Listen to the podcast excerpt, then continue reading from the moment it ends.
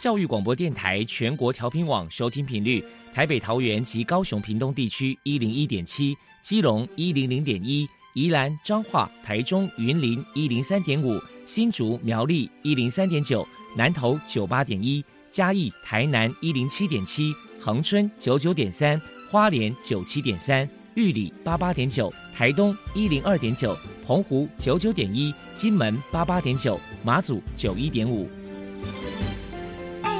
爱是包容，爱是牺牲，爱是分享，爱是服务。因为爱，特殊教育充满了无限的可能。用爱关怀身心障碍同学的未来，用心倾听资赋优异子女的心声。欢迎老师、家长、同学们，大家一起加入。特别的爱，这个大家庭。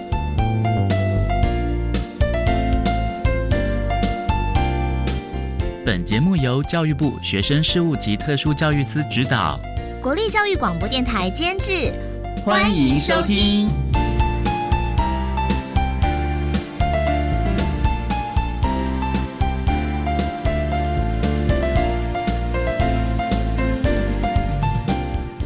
因为爱，我们在空中相聚，欢迎您再度收听特别的爱，我是小莹。这个节目在每个星期六和星期天的十六点零五分到十七点播出。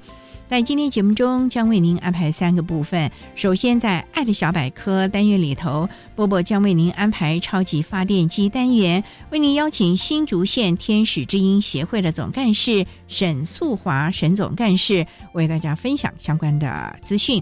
另外，今天的主题专访为您安排的是《爱的随身听》，为您邀请获得一百零七年度教育部优良特殊教育人员荣耀的台北市立滨江国民中学教务处的主任杨秀文杨主任，为大家说明善用资源增进学习效能，谈国中教育阶段听觉障碍学生学习辅具的应用以及教学的经验，希望提供家长老师可以做个参考。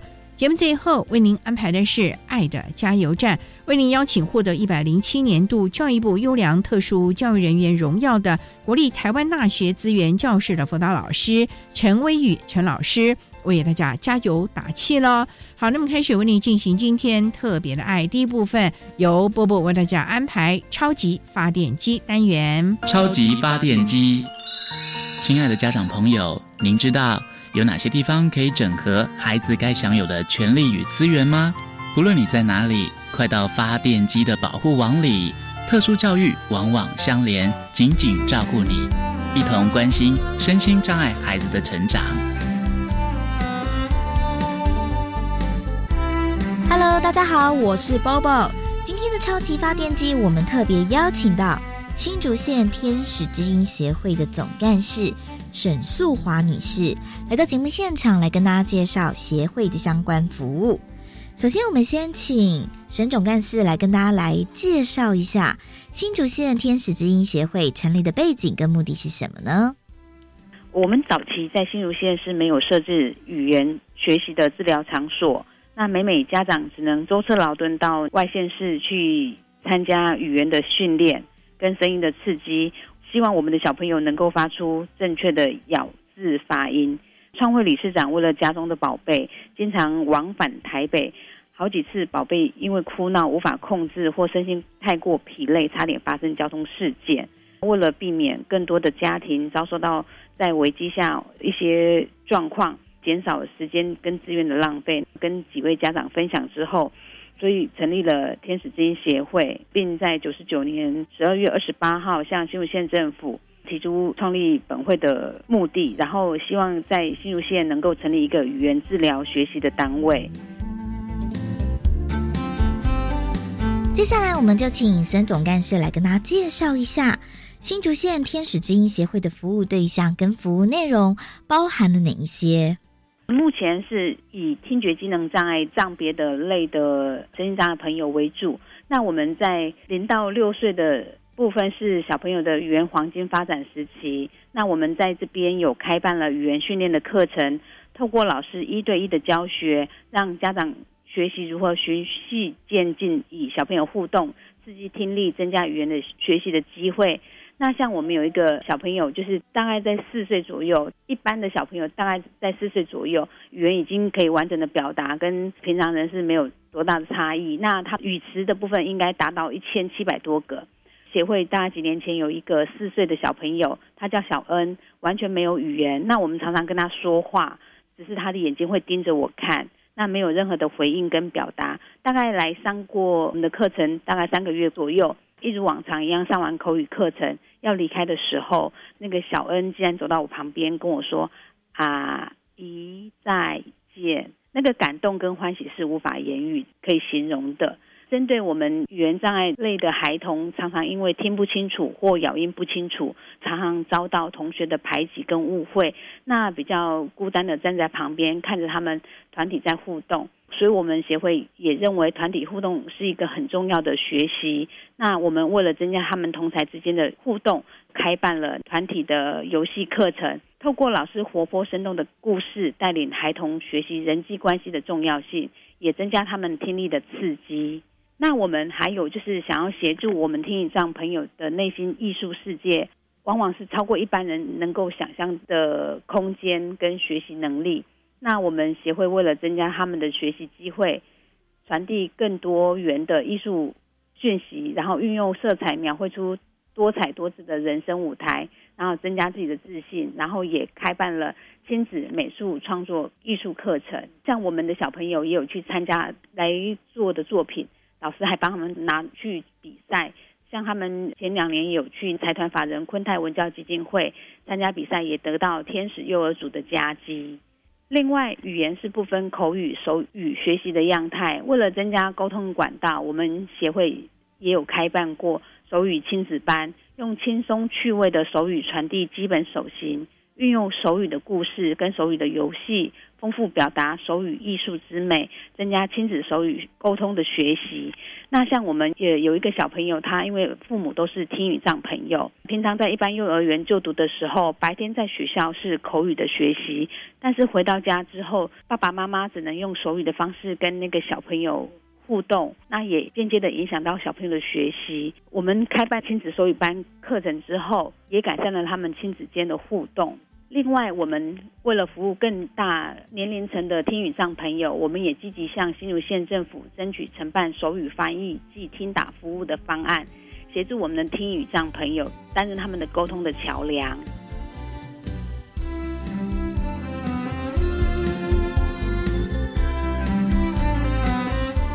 沈总干事表示，新竹县天使基因协会平时会举办以下的活动，与人们互动交流。各个年龄层都有其不同的需求。我们除了有开办语言训练的课程，服务听觉机能障碍跟语言发展迟缓学龄前的孩子之外，在慢慢进入求学的阶段，也会提供到校园去做宣导，跟师长、跟同才分享听损学生的需求跟特质，不会受到同学的排挤跟不友善的对待，可以让听语障的学童在平坦的学习中。学习留下美好的求学记忆。到青少年阶段之后的听语障朋友，未来的人生目标是无法确立的。那我们会结合相关的技能训练或职癌探索的部分，提供这些听障生能够将所学结合兴趣运用在未来的求职生涯。另外，我们当然还有比较年长的听语障朋友。除了亲人以外，较无法与一般人沟通，常常是大门不出，二门不迈。为了协助他们走出户外，我们协会常常会办理一些 DIY 的课程，比方说文化夏令营等活动，让这些听障者不畏惧在阴暗的角落，可以感受到人生欢乐的气氛，增进温馨和谐的社会。那比较特别的是，协会特别为了协助听语障。朋友认识及运用手机软体，提升多元沟通方式。我们有开办了数位媒体及社群网络沟通成长课程教学活动。学员们从一开始不会使用相机对焦、调整曝光值，到后来能够在现场可以快速的完成指令拍摄，进行编修分享到社群，然后也获得朋友的赞赏，进步的速度很令参与的师生都很开心。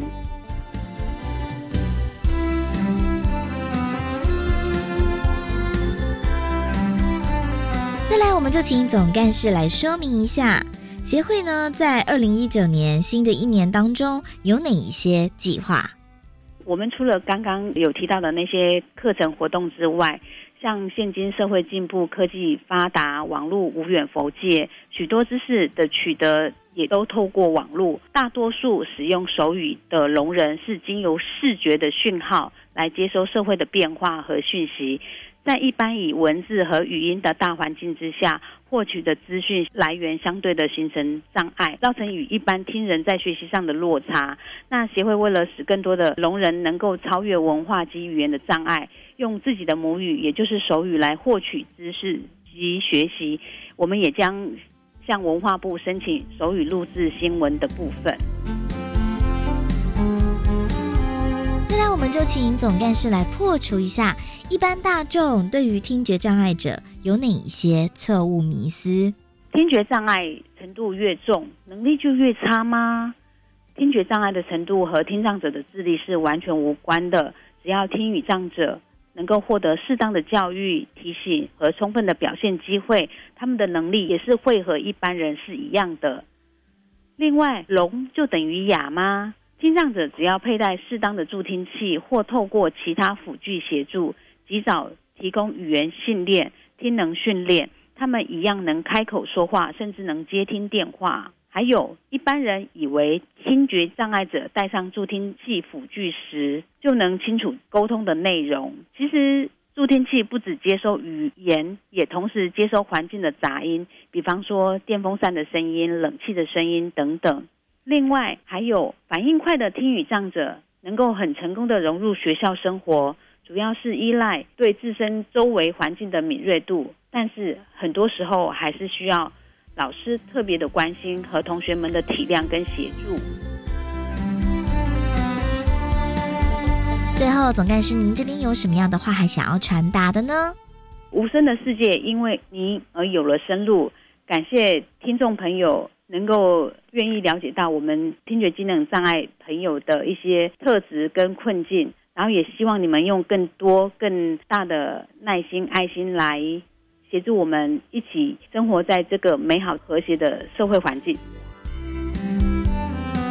谢谢新竹县天使之音协会的总干事沈素华女士接受我们的访问。现在我们就把节目现场交还给主持人小莹。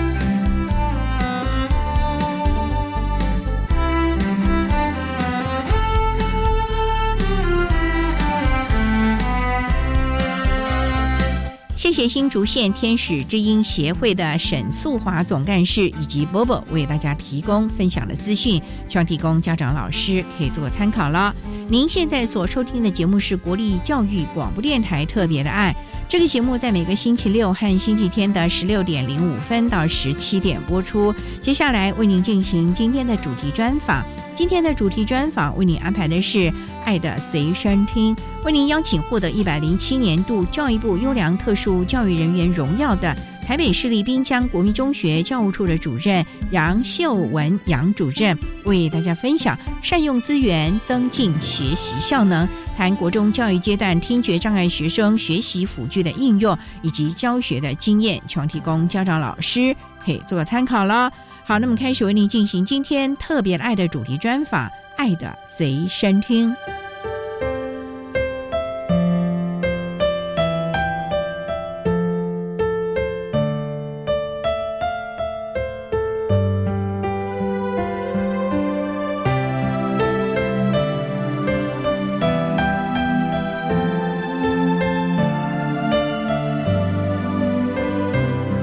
爱的随身听。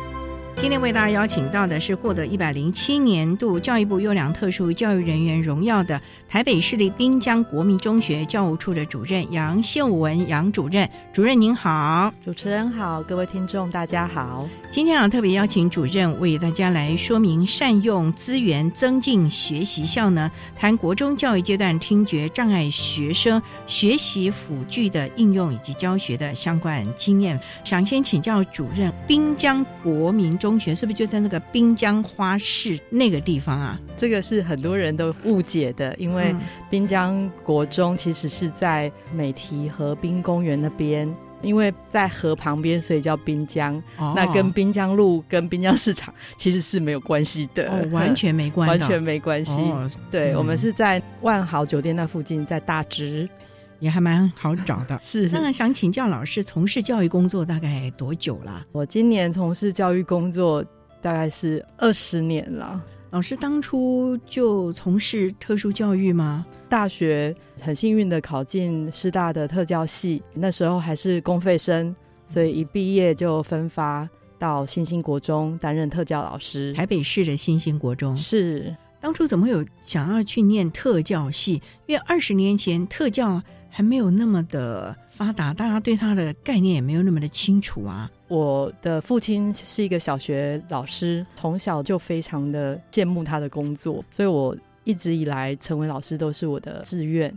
我虽然想当老师，可是我对于教国语、教数学，我都觉得这样教起来会很无聊。后来我就选择了特教系。因为我觉得他是属于比较辅导类科的，那当初我选他的时候，他才成立了第四年，所以我是第四届的学生。我觉得是一个很新的学科，大家也跟我讲，这个学科以后会非常蓬勃发展。可是你应该还不了解这个特殊教育学系到底在做什么的吧？什么叫特殊法吧？对啊，对啊，当时是告诉我说，资优也在里面，生障也在里面。当时对。听障尤其有一种很浪漫的想法，所以你就选了听障组吗？当时有资优跟听障，那我也有选择资优，然后我有选听障，就是双主修了。对，通常特教系的学生都会有不止一样，大概都会有二到三样，就为了因应未来班级上可能会遇到的孩子的状况。能够提早准备，是不是？是没有错，尤其是现在的资源班教室的形态，要服务的是学校里面所有特殊状况的学生，所以除了听障以外，我们对于学障或者是智能障碍、视觉障碍都要有一定程度的了解，所以的专业就更加的要审慎了。我也想请教杨主任啊，那您说第一年就到了台北的新兴国中。我知道那是一个全台北是一个很重要的听觉障碍孩子的一个重点的辅导学校，哎，是啊，它是在民国六十四年的时候由黄瑞珍老师创办出来的，它是全台湾第一所启聪融合的资源班教室。嗯，那当时其实有好多听障的小朋友为了上这个学校，然后举家从南部搬迁住在学校附近，希望小孩子可以在。普通班融合，然后又有特殊教育服务的环境接受教育。想请教老师，那个时候您进去大概有几个班呢？我进去的时候，新兴国中的普通班大概一个年级是九个班左右，嗯资源班是有三个听障资源班，三个每个年级一班咯。对对对，所以这些孩子平常要融合外加或者是抽离式的来到资源班上课，是没错。那这样子，老师们其实还蛮辛苦的啊。好，我们稍待啊，再请获得一百零七年度教育部优良特殊教育人员荣耀的台北市立滨江国民中学教务处的主任杨秀文杨主任，在为大家分享善用资源增进学习效能，谈国中教育阶段听觉障碍学生学习辅具的应用以及教学的相关经验。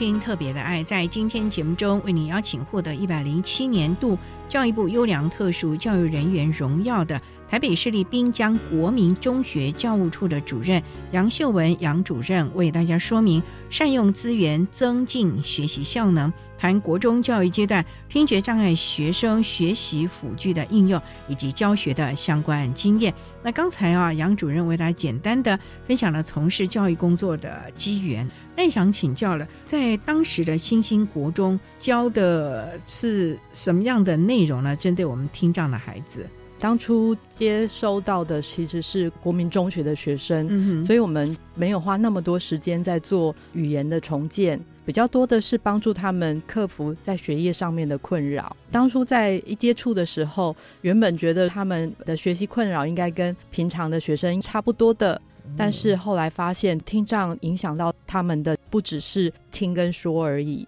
因为语言就是听跟说嘛，整个语言能力受影响，也影响到很大部分的学习能力。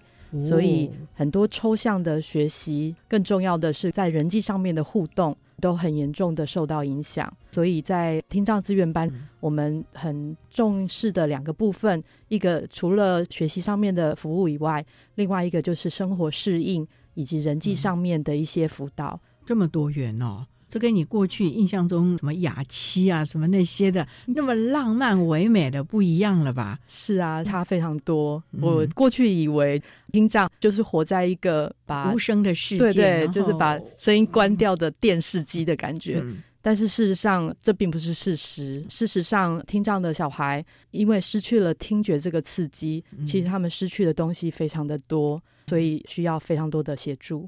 是不是也因为听觉的失去，所以让他们可能在学习上，甚至于人际方面，感官的刺激就比较弱了呢？说的没有错，嗯的确是因为这样。尤其是听障的家长，非常的希望透过辅具可以跟正常的小朋友一样的听话说话，所以在小朋友很小的时候。因为听力的限制，所以他们铺路的语言环境是非常受限制的，也非常的影响到他们日后的语言发展。大家知道，语言发展是有关键期的，错失了那个关键期，对未来的语言程度是有很不好的影响。所以这个部分呢，也是我们一直在提到了早期疗愈的那个重要性。不过，主任就想请教了，因为我们这几年来一直非常的重视早期疗愈，在您那个阶段以及这么多年经验啊，像听障的孩子有做早疗跟没做早疗差异性大不大啊？这个问题啊，真的是非常好，可是也分两个部分。因为过去二十年中，我们听障教育的主流大概就是所有的听障的小孩被诊断为听障以后，就会很快的被送到医疗的机构，或许是植入人工电子耳，或许是做助听器，最终的目标都是希望他们可以复健到跟正常听人一样的听力。但是事实上，因为医疗的限制，虽然有非常多成功的案例，科技辅具的确帮助他们获得几乎跟平常人没有两样的嗯。听跟说的能力，嗯。但是还是有一小部分的孩子，因为他们在生理上面的限制，嗯。所以助听器跟人工电子耳没有办法让他们恢复接近常人的听力，因此这个时候应该要有手语的介入。但是因为有一些家长很排斥手语，所以这个状况到目前为止才算有一点点改善。所以啊，这个也是还是应该要多元了。是啊稍待，我们再请获得一百零七年度教育部优良特殊教育人员荣耀的台北市立滨江国民中学教务处的主任杨秀文杨主任，再为大家说明善用资源增进学习效能，谈国中教育阶段听觉障碍学生学习辅具的应用以及教学的相关经验分享。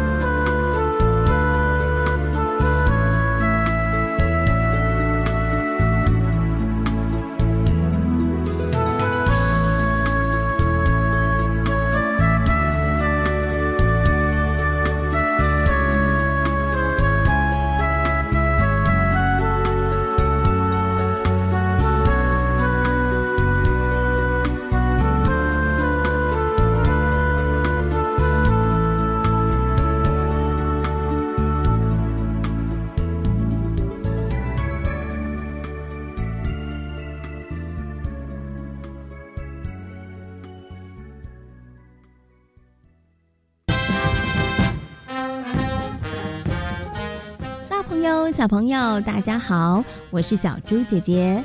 好的节目值得亲子一起聆听。荣获广播金钟奖儿童节目奖肯定的塞恩斯游乐园，即日起可以在教育广播电台的官网 Channel Plus 收听哦。精彩的节目千万别错过，想要头好壮壮就是现在哦。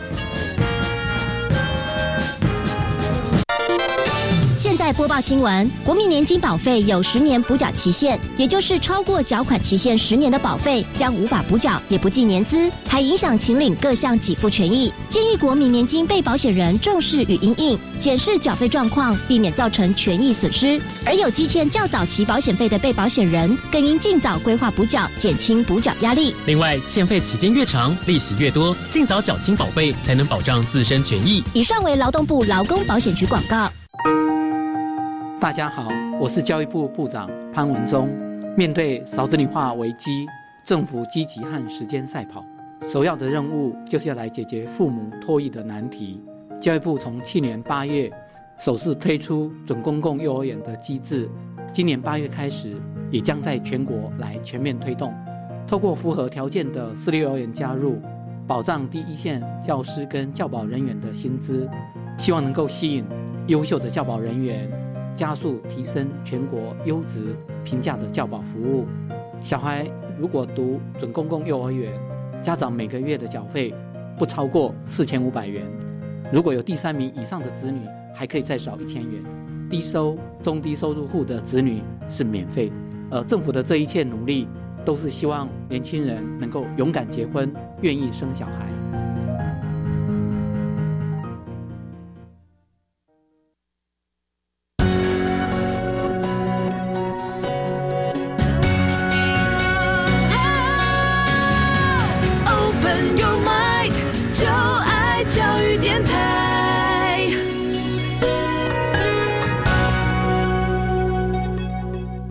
教电台欢迎收听《特别的爱》这个节目，是在每个星期六和星期天的十六点零五分到十七点播出。在今天节目中，为您邀请获得一百零七年度教育部优良特殊教育人员荣耀的台北市立滨江国民中学教务处的主任杨秀文杨主任，为大家说明善用资源增进学习效能，谈国中教育阶段听觉障碍学生学习辅具的应用以及教学的相关经验。那刚才在节目的第一部分，杨主任为大家简单的分享了从事教育工作的机缘，以及在刚开始的新兴国中教学上的特色了。不过也想请教主任呢，在新兴国中你大概待了多久呢？在新兴国中我就待了十七年，十七年呢？是啊，哇！所以这几年才调到了滨江国中啊。是我调到滨江国中，今年第四年。几乎都等于就是一直经营在听觉障碍的教学工作当中了。是的，那也想请教主任了。像这些孩子平常是在自己的原班，有课的时候才到你的自愿班，你要怎么了解这个孩子的程度啊？你要怎么跟他建立感情啊？我们有一个转衔阶段，就是小学毕业的时候，在他们还没有进入国中之前，我们就会到小学去帮他们做测验，了解他们在听力上、还有生活适应上以及学习上面有什么难处。进来了以后，我们就会为他制作量身打造的 IEP。所以在小朋友进入国中之前，我们对他已经有一些了解，然后我们也会访谈他的家长。进入学校之后，除了会入班特教的宣导之外，有一些学生如果他是学习上面的需求比较高的，可能他的国音数也许都会抽离到资源班来上。如果说他的学习需求比较没有那么高，可能大部分的学科在普通班，但是我们也会做加强，利用自习课、午休，还有一些弹性课程的时间，为他编写一些对他有帮助的科目。譬如说人际关系，或者是他如果需要一些阅读理解的课程，甚至会有一些社交技巧，或者是学习策略的课程。不过主任，我个人就很好奇了，因为在国中阶段，你看有国语文啊、英语啊、数学啊、理化啊、地球科学，孩子因为听觉上面有一些弱势，那还要到你们的资源教室特别为他补课吗？是的，但是。对于听障的学生来讲，他们的个别差异其实是很大的。有一些复原很好的听障的小朋友，在普通班只要透过调频助听器，老师可以用调频助听器协助他们，其实他们可以理解的就已经蛮多的了。但是对于有一些听觉障碍比较严重的小孩，他在原班透过听力学习，真的也很有限。像这一类的小孩子，对于他们的学科学习，我们是必须要把他们抽离出来。那抽离的会不会比较多了呢？一般一个听障资源班大概服务十五个学生左右，在人力上面还算充裕，还算足够的。可是你们当初并没有主修数学、理化，这怎么办呢？会请他原班的老师来帮忙吗？所以，我们特教系的学生在毕业之前，老师都会鼓励我们修辅系。像我有修英文的辅系，所以在教学上主要是听障生英文的教学。当然，也会有其他的同学，他们有辅修国文啊或数学，所以他们也可以做这方面的协助。所以，特教老师好像真的要十八般武艺，样样俱全。才能够应应孩子的需求，是，所以还真的是蛮辛苦。不过哈，刚才主任你特别提到了，因为有调频学习辅具，我们也知道他很多就不愿意，尤其国中爱漂亮了，头发遮着，或者是他根本就不要戴，这会影响他的学习吗？影响非常的大，可能平常人不太能够理解助听器是什么样的感觉。助听器很多都是把声音放很大，那你可以想象一下，那个声音放很大在你的耳朵旁边，并不是很舒服。它不能调大小吗？它可以调大小声，可是因为它是听障，所以它必须要很大声，它才可以听得到。那可是四周围的杂声是不是也也会放大？哦，那不就很吵了？是，所以调频助听器的好处是，它可以只收录老师的声音。但是有一些小孩可能觉得说要把调频助听器拿到老师的前面，让所有的同学都看到老师为了他拿了那个调频助听器，他会觉得很害羞。另外，也有一些小孩子对于自己的听障还没有完全的接纳，哇，很想隐藏自己，所以他对于使用调频助听器有一些不愿意的现象。这个就非常的需要我们去做。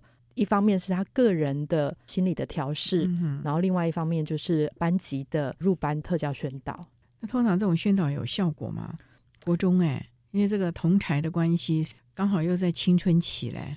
其实我觉得现在的国中生比我们想象中的要更成熟。因为我是一个实验研究，所以基本上在我服务的学校，有听障学生的班级都会做这样子的介入，嗯就是做特教的宣导。基本上大部分的学生经过这样的宣导之后，都会有一些同学愿意伸出援手，比较愿意帮助。那当然也有一些例外。因为听障生也有各自各样不同的个性，遇到的人也是各式各样，一定也会遇到特别不对盘的。那我想那个并不是常态啦。遇到这样子的状况的时候，我们也会用不一样的方式处理。总之呢，就是要提供孩子最适切的服务了。好，那我们稍待啊，再请获得一百零七年度教育部优良特殊教育人员荣耀的台北市立滨江国民中学教务处的主任杨秀文杨主任，再为大家分享善用资源增进学习效能，谈国中教育阶段听觉障碍学生学习辅具的应用以及教学的相关经验。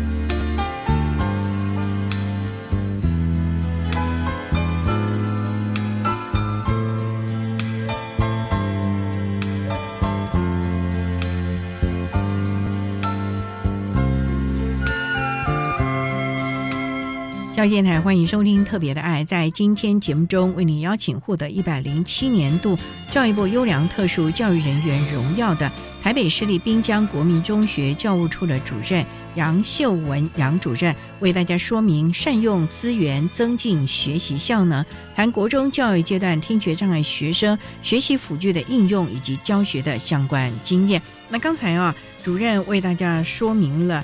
有关于我们学习辅具的运用啊，不过哦，您一开始也特别提到了，这些孩子除了我们所谓学习上的困难之外，最重要就是他的人际关系以及他自我认同这一个部分。二十年来的教学经验，那么针对这一点为大家来说明呢？就自我认同的这一点来讲，有一件事情让我印象非常深刻，就是我在国中的时候教他。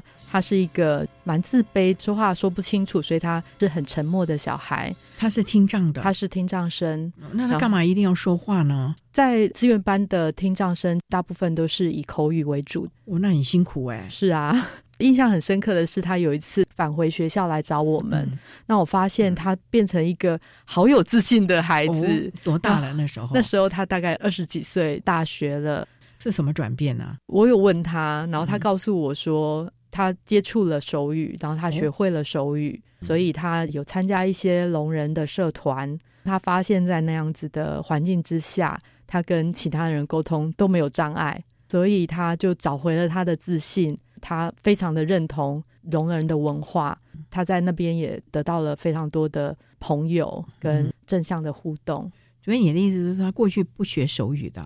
是，可是我们过去都好像认为说，我们听障的孩子如果学手语的话，可能在沟通上面会比较好一点，不一定一定要讲口语吧。过去的家长对于小孩子学手语是有很大的排斥的，为什么？他怕被标签化吗？可能跟整个社会的氛围也有关系。我听到的有一些家长认为打手语的人面部表情好夸张，手挥来挥去，感觉很没有水准。他希望他的孩子。不要学习手语，会吗？可是我们看到表演，你看多美啊！是啊，那个落差有这么大吗？我想，一方面家长对于自己的孩子会有一种内疚感，觉得说是我让他有听障，所以那样一份愧疚感，可能又会让他更加深，他不想让别人发现他的孩子有缺陷。可是这样子的心态，反而限制了孩子的发展。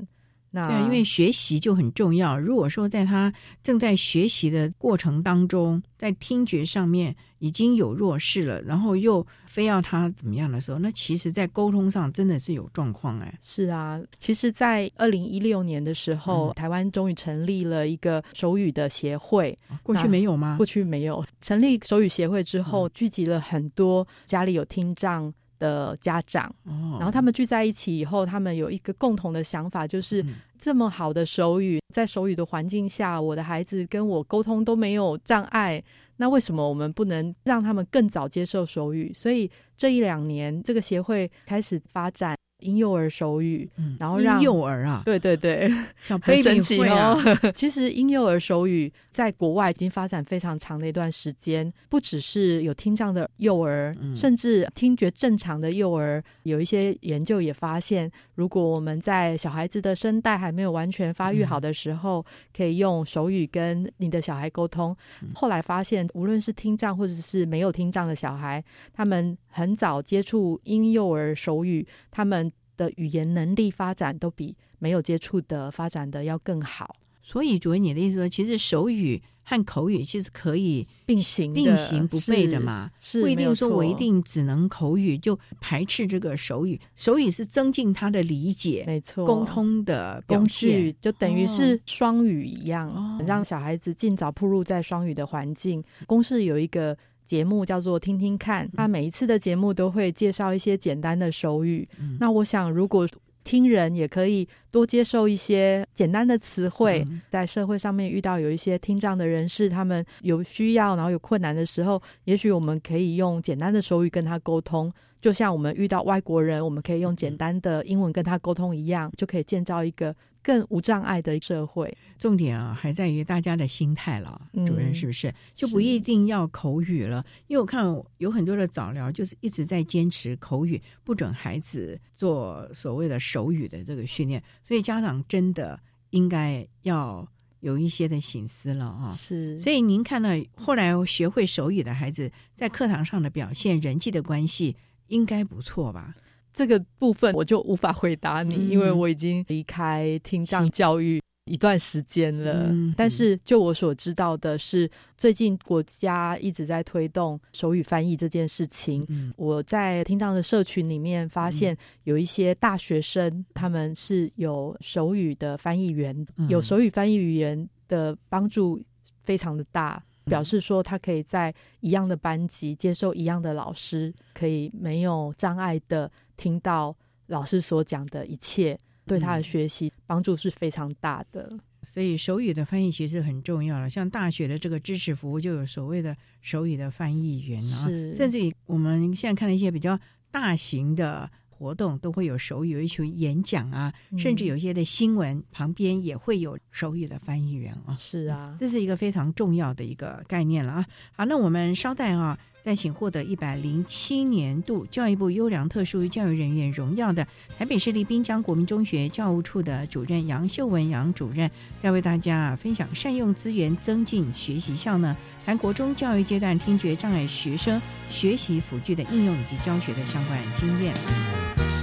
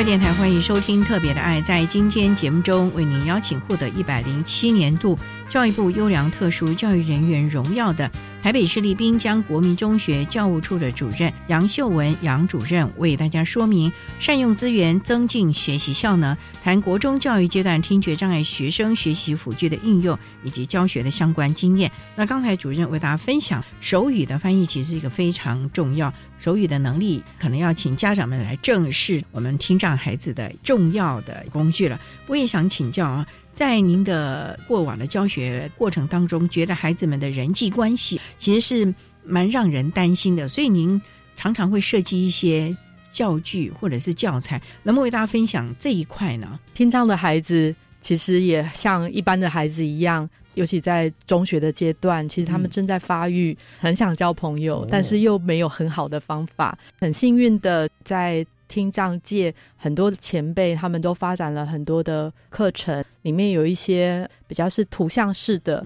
像四格漫画那样子的教材，我就会经常使用。因为听障的孩子，他们对图像式的思考的反应比较多、比较大，而且他们也有这样子的需求。我有时候也会用像哆啦 A 梦这样子的漫画当做媒介，或者是卡通当做媒介，然后让他们了解别人在想什么。因为有时候听觉障碍的关系，他的讯息的来源比较单一，所以他会在人际互动的思考也会比较单纯，他会比较没办法从别的角度来思考一件事情。那这个时候就很需要老师们透过各式各样的方法，让他去了解同一个事件下 A 会有什么样的想法，你的想法是什么，对方的想法是什么。例如呢，有时候我们就说这个人怎么搞的有点白目啊，对对对，哦譬如说像。请求协助这件事情，对于我们听障的小孩子也是一个蛮大的困扰。哦，怎么说呢？因为有些小孩子的感觉就是，好像在他生命中的经验是，大家都一定要帮助他。这样子啊？对，你一定要帮我，不然你就是。就是对，就是 好像大家帮助他是理所当然的。哦，但是你在家里面，当然你的父母亲一定会帮你，或者是在资源教室里面，老师一定会帮你。可是，在正常的社会之下，有些人并不觉得他有欠你什么，嗯所以你要用什么样的方式去请求协助，然后你要用什么样的说法，或者是什么样子的态度表现，是需要教导的。他们会需要什么样的协助啊？譬如说，怎么样开口，这样有一些小孩子可能会讲的太直白，哦或者是有些小孩子会太害羞，这些都是需要去练习。因为其他的小孩子，我们也许期待说他自然而然就会了，嗯可是我们的孩子可能需要像角色扮演那样子的学习，同样是听到了小朋友相互的练习，在他们遇到那样子状况的时候，嗯他就会知道怎么样子去要求别人帮助他，然后会嗯。比较不会太害羞，也不会太失礼。这哦个拿捏其实真的是很需要教导的。因为他可能不知道口气上就不太好，或者是他觉得你就应该的，是。等等这种的情形哦，就是过于不及都不好啦，嗯。都需要学习。所以这个家长的教养态度就很重要了吧？因为你在家里面，家长全部都帮你弄好了，也可能就是造成了手足之间也认为就应该要照顾他，所以让这个孩子觉得你们就应该来照顾我，就应该来帮忙我，有点那种予取予求的那种感觉了。所以家长很重要吧？家长非常的重要，嗯对于家里有生障小朋友的家长，嗯我看到很多都是会有过度补偿的心态，哦然后会怎么样？过度宠溺，反而让孩子失去了他应该要学习的东西，嗯甚至因为过度宠溺的关系，也影响到了他跟他的手足，就是他的兄弟姐妹之间的关系。这个家长真的要特别注意。不然爸爸妈妈或者家里长辈都认为说，做哥哥弟弟妹妹的啦，就应该要帮他弄什么。久了，这些孩子也会心理不平衡啊，他又有手有脚啊，所以这个部分还真的要公平啦。嗯那嗯，因为就像刚才主任您说的，这个真是剥夺了他学习的乐趣，对还有机会啊。因为我们一般的孩子也是从不会开始，慢慢慢慢的摸索，可能是错误当中去学习了。嗯那我们这个孩子其实更应该要更多元学习这方面的能力了。所以对家长有什么呼吁嘞？希望家长可以多给予听障的小朋友一些学习的机会，可以同理他们的困难，让他们可以更自在的学习。那对我们普通班的老师呢？现在我们都采取融合，很多障碍类别孩子都在普通班。那我们普通班老师怎么样做好亲师沟通，甚至于带班呢？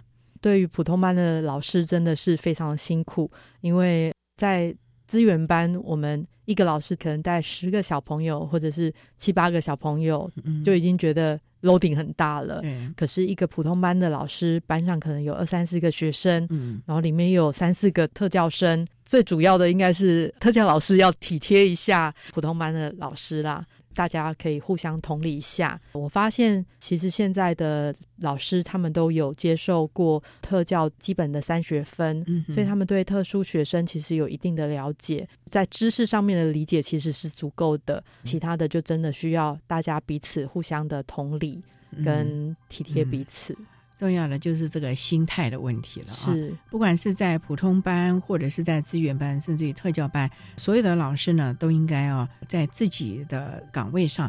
好好的来协助孩子，尤其在班级经营的这一块了。好，那我们今天也非常的谢谢获得一百零七年度教育部优良特殊教育人员荣耀的台北市立滨江国民中学教务处的主任杨秀文杨主任，为大家说明了善用资源增进学习效能，谈国中教育阶段听觉障碍学生学习辅具应用以及教学的相关经验。非常谢谢您，杨主任，谢谢大家。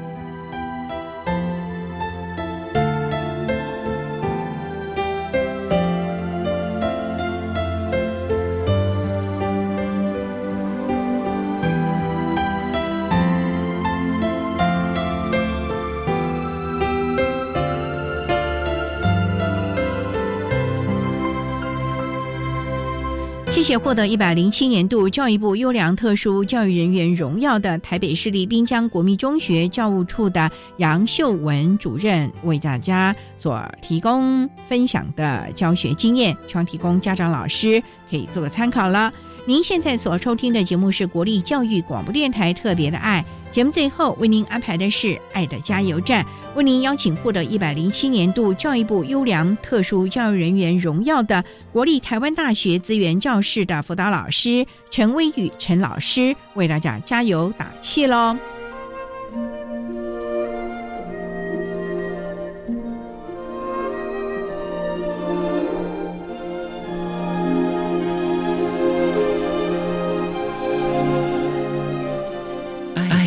加油站。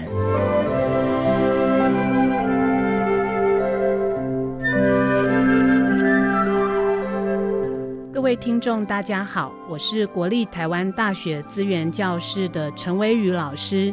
针对高等教育阶段听觉障碍学生学习及辅导支持服务，我有几点建议。首先，我们要帮助学生建立他的自我接纳及自我认同。其次，我们也要改善校园内师生的友善环境，让我们的听障学生在学习的历程当中更有自信。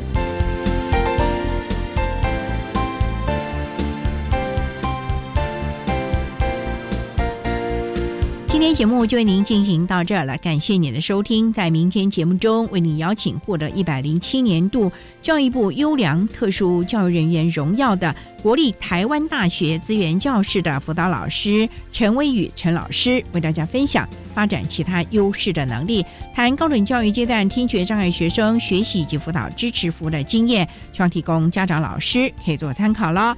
感谢你的收听，也欢迎您明天十六点零五分再度收听《特别的爱》，我们明天见了，拜拜。